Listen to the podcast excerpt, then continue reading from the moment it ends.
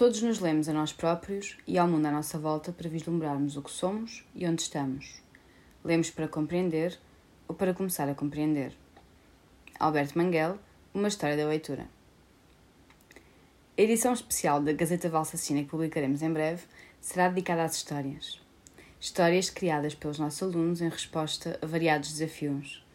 E é uma comemoração da escrita, da leitura e da ilustração.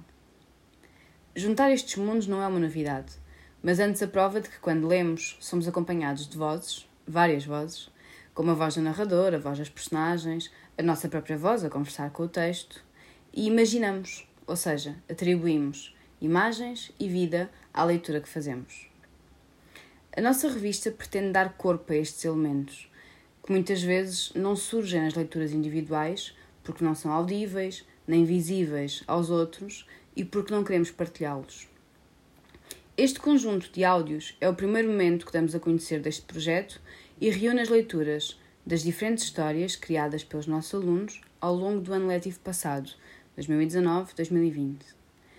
As vozes que escutamos aqui nos podcasts são de familiares, são de professores, de atores, de encenadores, de amigos, pessoas que aceitaram o convite dos autores dos textos para lerem em voz alta assumindo assim a função e os sentimentos das personagens e dos narradores das várias narrativas.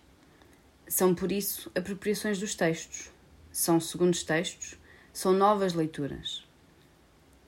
Assinalamos com esta divulgação o Dia Mundial da Leitura em Voz Alta, que se comemora hoje, dia 1 de fevereiro, fazendo deste conjunto de áudios uma homenagem à leitura, à capacidade de compreender o mundo através da leitura e às vozes e mãos que lhe dão corpo e que a mantêm viva.